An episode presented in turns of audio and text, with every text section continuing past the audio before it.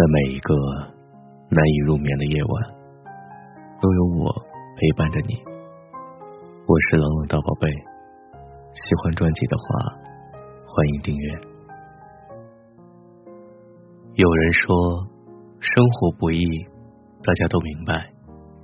但当自己真正身处在迷雾之中时，却发现这些话一点都不奏效，还是会有难过。会焦虑，会悲观，感觉日子无法过下去。其实听了很多道理，依旧过不好这一生，并不是说道理不对，而是将方法论付诸实践的过程中，我们少了决绝和勇气。有时候，切切实实扛得住坚持，比知道要坚持更有效。越往后走，你就越能深刻的感受到，人生有些路只能自己熬过去，旁人是无法帮助你的。就算偶尔有幸从别处得到片刻的宽慰，但最终迎着风，硬着头皮，咬牙一步步往前走的，也还只是你自己。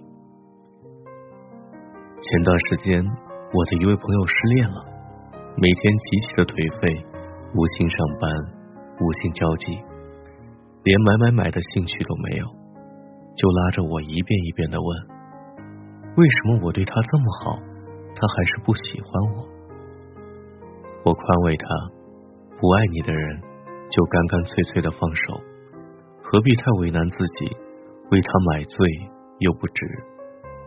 朋友怪我说的太轻巧了，一边控诉我。站着说话不腰疼，一边泪眼婆娑的跟我说着：“放下一个人多难，割舍一个人多痛苦。”我一时很冷的回了一句：“又不是只有你一个人爱而不得，谁不是那样过来的呢？”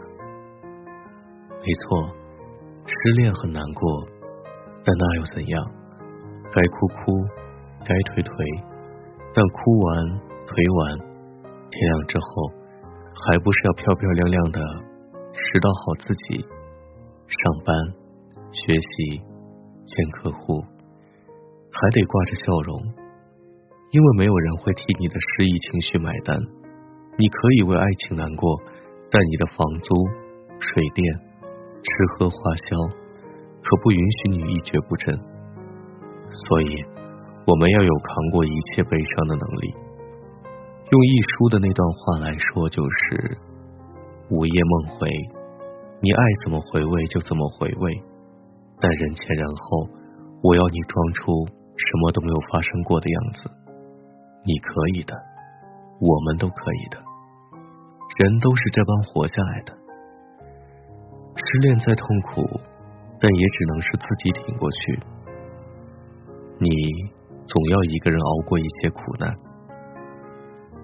前几天，刚出社会没多久的表弟来跟我吐槽工作，他骂骂咧咧的说着工作那么的辛苦，钱那么的难挣，领导的脾气多么变幻无常。末了还很丧的跟我说了一句：“我现在的心情真的很不好。”隔着手机屏幕，我能够明显的感受到他的丧。一时之间，我不知该怎么安慰他。就给他的微信发了这么一段话：成人的世界很难，我们总是压力很大。但你以为这种难是很凶猛的障碍物吗？不是的，其实这些难就是一些很小但也需要你扛的事情。可能你修改了无数遍的方案，甲方客户就是不满意，很烦躁。领导心情不好的时候。你恰好撞上了枪口，一个人躲在厕所里面抹眼泪，很委屈；或者就是被分配了一项如何都找不到头绪的工作，一边焦急，怕自己无法按时完成任务，一边又很难过，感觉自己很差劲。生活的难，就是它充斥着这样很小，但会让你很抓狂的事。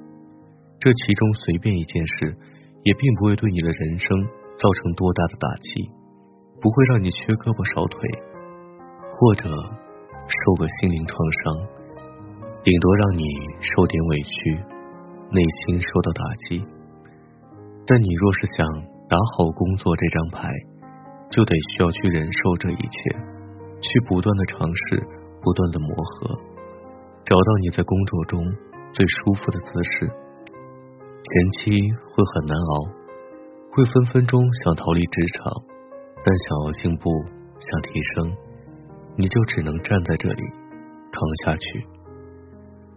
就像《银魂》里的那句台词说的：“等你们长大成人之后，就会明白，人生还有眼泪也冲刷不干净的巨大悲伤，还有难忘的痛苦，让你们即使是想哭，也不能流泪。”所以，真正坚强的人，都是越想哭，反而笑得越大声，怀揣着痛苦和悲伤，即使如此，也要带上他们笑着前行。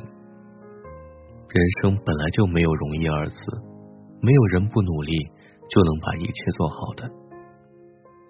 前些天看了《为了你，我愿意热爱这个世界》，女主木子大学毕业之后。去了全国前四的会计事务所，然后累垮了身体，医院都下达了病危通知书。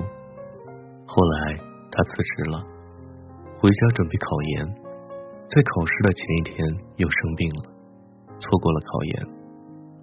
后来结了婚，出来找工作，好不容易过了想要单位的笔试，准备参加面试的时候，发现自己怀孕了，基本上。没有公司会招一个怀孕的人。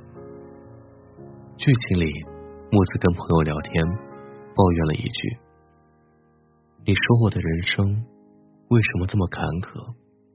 当时我正好开了弹幕，也刚好瞥见了一眼弹幕。我看到，在木子说完这句话之后，弹幕上发出来了一句：“因为你是主角。”我看到这句话的时候，真的觉得好治愈。生活有时很苦，但我们可以往里面加点糖，给自己做点积极的心理建设。万一我们真的是主角呢？我们总得给自己找一个能够乐在其中的理由，坚持下去。